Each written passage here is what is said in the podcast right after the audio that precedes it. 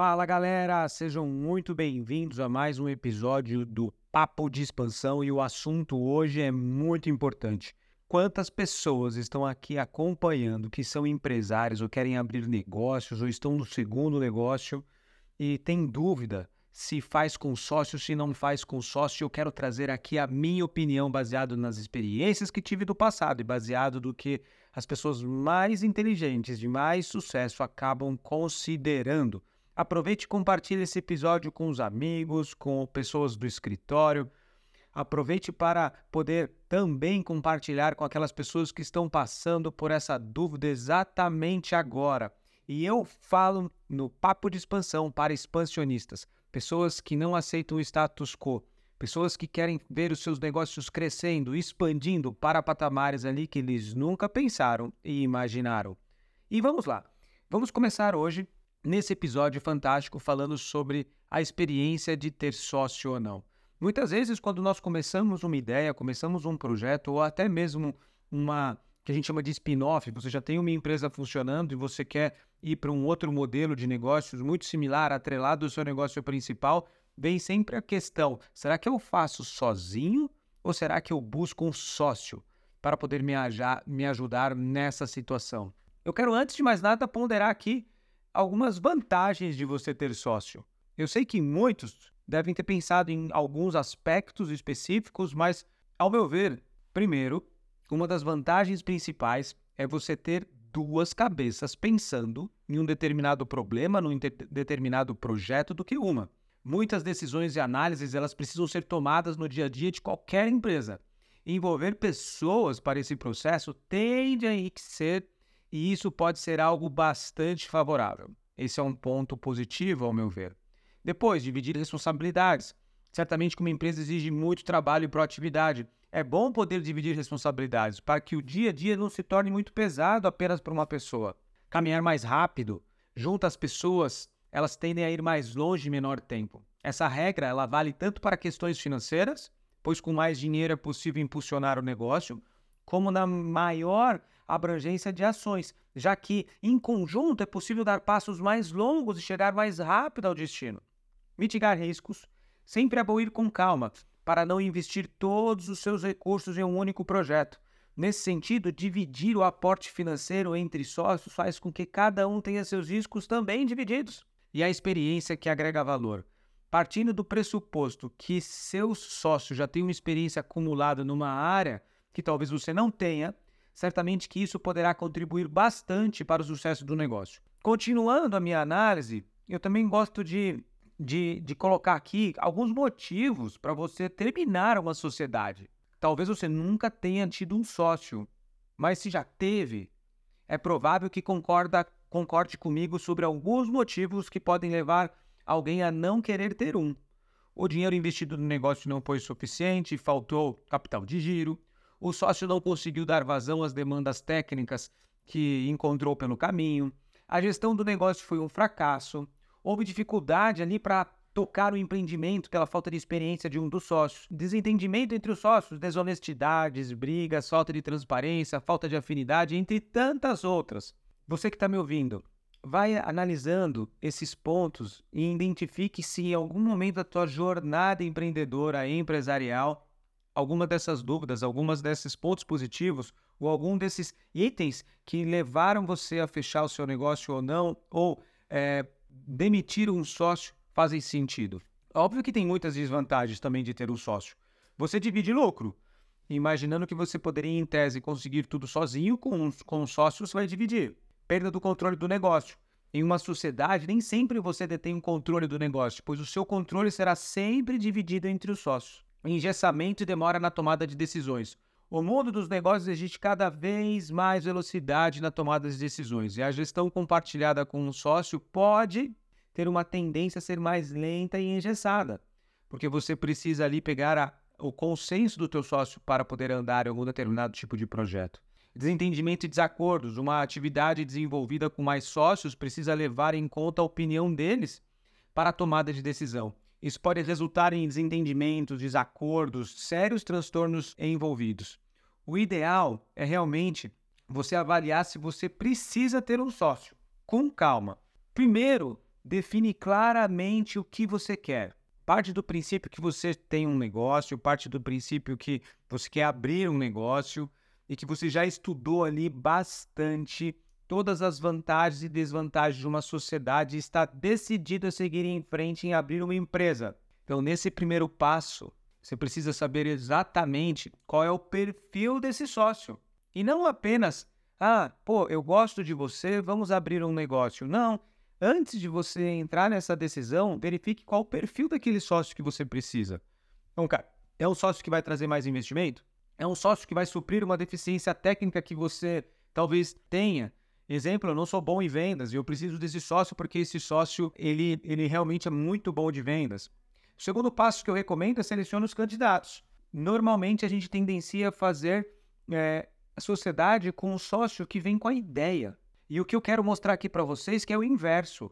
Vocês precisam fazer sociedade, muitas vezes, não apenas pela afinidade, mas identificando o que você quer e selecione os candidatos procure analisar ali, sabe, sem coração, é, se a pessoa ela tem os requisitos que você precisa.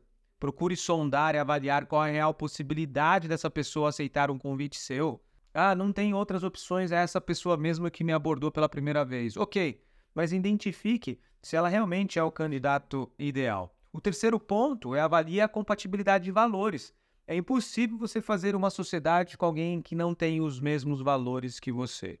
Quando eu falo é, é desde valores tipo de como que eu cuido de funcionários, como que eu me relaciono com o mercado, qual é o nível de velocidade que eu gosto de, de, de tocar os negócios, como que eu analiso as finanças. É, é uma tarefa complexa você escolher um sócio de verdade para um negócio ter menos riscos. É, você precisa realmente olhar se a, se a maneira de pensar do teu sócio ele complementa você nós tendenciamos a escolher sócios e funcionários que são parecidos conosco. Não é isso que, que eu acredito que é o melhor caminho. Eu acredito que você precisa verificar se os valores são coerentes. Eu muitas vezes, eu vou dar um exemplo pessoal. Eu, eu lembro que ao fazer uma sociedade no passado, numa empresa que já, já não existe mais, um dos problemas era que o sócio ele via um mundo do tipo: primeiro é finanças, eu não mantenho nenhum funcionário e não tomo o risco se a empresa estiver no prejuízo. Os meus valores são diferentes. Eu tento dar um prazo para a empresa crescer primeiro e embora eu tome prejuízo no começo, porque para mim pessoas é muito importante. Eu não ando sem pessoas. Então, isso é um exemplo de incompatibilidade de valores e eu não percebi no começo. Hoje eu não tomo mais esse erro e é algo que eu quero deixar aqui como exemplo. Quarto, formalizando. Uma vez tomada a decisão de ter uma sociedade, não esqueça de formalizar a relação. Procure deixar claro quais as responsabilidades que cada sócio precisa ter. Estabeleça tudo de maneira minuciosa, antes de dar início às atividades em conjunto, pois depois é tarde para você voltar. Eu gosto de criar um documento que é o memorando de entendimentos, que é opa, vamos abrir essa empresa ou opa, vamos criar esse novo negócio. Então ali no memorando de entendimento procure um advogado que coloque ali os pilares básicos dessa relação inicial. Logo depois, é importante ter um acordo de acionistas. Esses acordos de acionistas estão cada vez mais acessíveis a todo tipo de de sociedade é, é, muito fácil acesso. Antes era documentos ali apenas relativos a grandes empresas. Hoje eu não abro uma barraquinha de cachorro quente se não tiver um acordo de acionistas. Nesse acordo de acionistas, muitas vezes vale mais do que um contrato social. Ali você vai delimitar todas as responsabilidades e obrigações de cada um dos sócios. Se um dos sócios morrer e, e se faltar dinheiro, vai poder pegar dinheiro em banco? Qual é o limite de valor para pegar o dinheiro em banco? Nós podemos incluir novos sócios na sociedade. Se eu quiser vender minha parte, por qual valor que eu vendo? Se eu tiver um problema pessoal, é, familiar, como que vai conduzir isso? Quem que é responsável por pagar as contas, entrar no banco? Quem que é responsável por marketing? Quem é responsável por vendas? De qual forma que nós vamos é, distribuir os lucros? Tudo isso precisa ser pensado antes de fazer uma sociedade, no chamado acordo de acionistas. Se o acordo de acionistas, se você for uma startup que está me ouvindo e você fala, pô, Dema, eu sou uma startup. Eu acredito que eu primeiro faço o MVP, eu primeiro faço o teste do produto, se der certo, depois eu penso nisso. Legal, bacana. Mas no mínimo um documento oficial, que é um memorando de entendimentos, como se fosse uma ata de como que vai funcionar a responsabilidade de cada um. os compromissos de cada um, o nível de frequência, você vai poder ter mais de um projeto na mão, atender concorrente, ter outras empresas, a, a carga horária de trabalho de cada um. Tudo isso precisa estar escrito num documento minimamente assinado pelos dois. Isso é importante. Aí depois disso você vai para um contrato social. Depois disso você vai verificar outras modalidades jurídicas. E isso é uma das dicas que eu dou. Eu não começo mais nenhum negócio sem eu fazer um acordo de acionista, um memorando eh, de entendimento. E eu quero agora trazer alguns exemplos práticos da minha vida é, real. Tem negócios que eu entro de cabeça por causa da minha avaliação e eu já entro com um acordo de acionista e já entro dentro do contrato social. Tem outros tipos de sociedade que eu entro com smart money, que é conhecimento. Então eu viro sócio, mas eu não entro no contrato social, como por exemplo algumas startups. Eu entro como um vesting ou um mútuo. Eu empresto dinheiro para a startup, eu entro através de um contrato de mútuo, onde ali eu tenho as minhas responsabilidades, eu emprestei o dinheiro, muitas vezes a responsabilidade não é nenhuma. É, eu, eu, vejo apenas como um investimento e, e algo que eu posso, dentro da minha rede de relacionamentos, ajudar. Outras vezes é não, eu entro com dinheiro, mas também eu quero ter um papel fundamental através do acordo de acionista nessa empresa.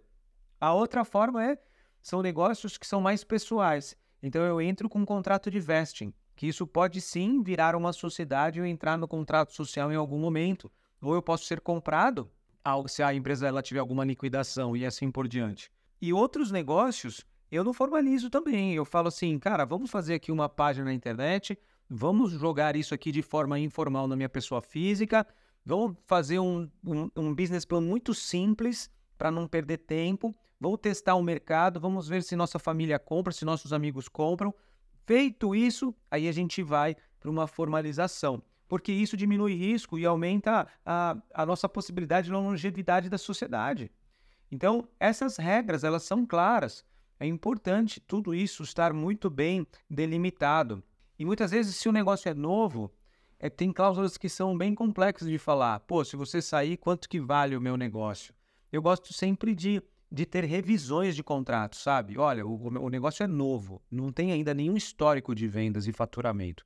Então, porventura, se algum momento você quiser sair num período de um ano ou dois anos, ou a sociedade acabar por algum determinado tipo de motivo e houver uma compra de uma das partes, estabeleça ali algo que seja simples de ser mensurado num período de dois anos.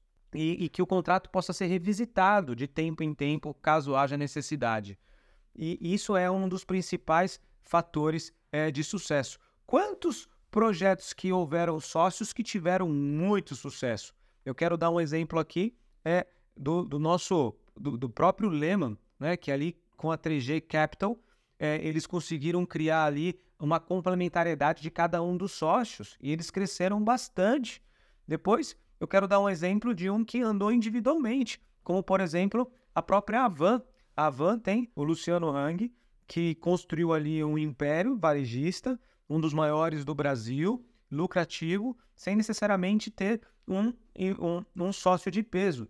Então, existe cada caso é um caso. O importante é você seguir essas dicas que eu coloquei aqui nesse podcast e compartilhar com mais pessoas que estiverem ouvindo. E eu, e eu Dema, há mais de 20 anos, tenho expandido negócios para grandes empresas, trabalhando na Unilever, na Claro, na TIM, na Samsung, expandindo desde negócios de franquia, negócios tradicionais, unidades próprias, é, muitas vezes é, desenvolvendo projetos de crescimento de verticalizados, como uma pessoa tem uma clínica médica e ele precisa da minha ajuda para construir um hospital, que ele vê outras oportunidades, ou desenvolvendo novos produtos e serviços. Eu tenho uma consultoria, essa consultoria é uma das mais é, expoentes do Brasil, fazendo com que empresários nos últimos anos consigam ter exatamente o norte do crescimento da tua empresa, para onde ir, de qual forma ir, qual dinheiro gastar, como atingir um mercado que eu não estou enxergando, como crescer. Então, se você que está ouvindo esse podcast, você quer crescer nos seus negócios, não deixe de entrar em contato comigo. Tem o um link aqui no podcast para que você possa preencher e fazer uma avaliação gratuita da sua empresa ou através do meu Instagram, Dema Oliveira Oficial. Não deixe de pedir ali uma avaliação da potencialidade de crescimento do seu negócio. E até a próxima e compartilhem com quem precisa conhecer um pouco mais sobre ter um sócio ou não ter um sócio. Um grande abraço.